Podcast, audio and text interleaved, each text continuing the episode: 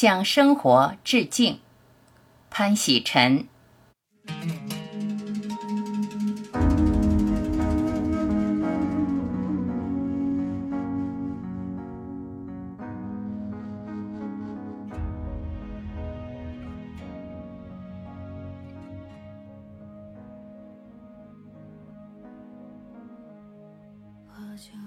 月亮已经升起，阳光还迟迟不肯离去。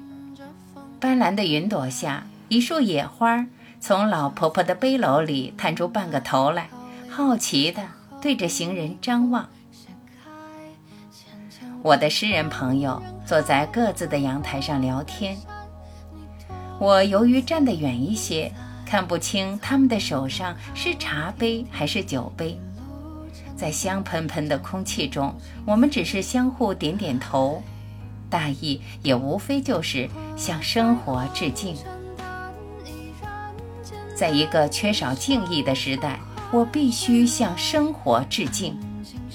一切好的、坏的，无论滋养我的还是磨练我的，做久了勤快人注定会很累，那就尝试做懒汉。并以不劳也不获的方式向生活致敬，向生活致敬，也就是向时间致敬。时间虽然什么也不是，但是它拥有改变一切的力量，所以最后，我们还要举手加额，向永恒的改变致敬。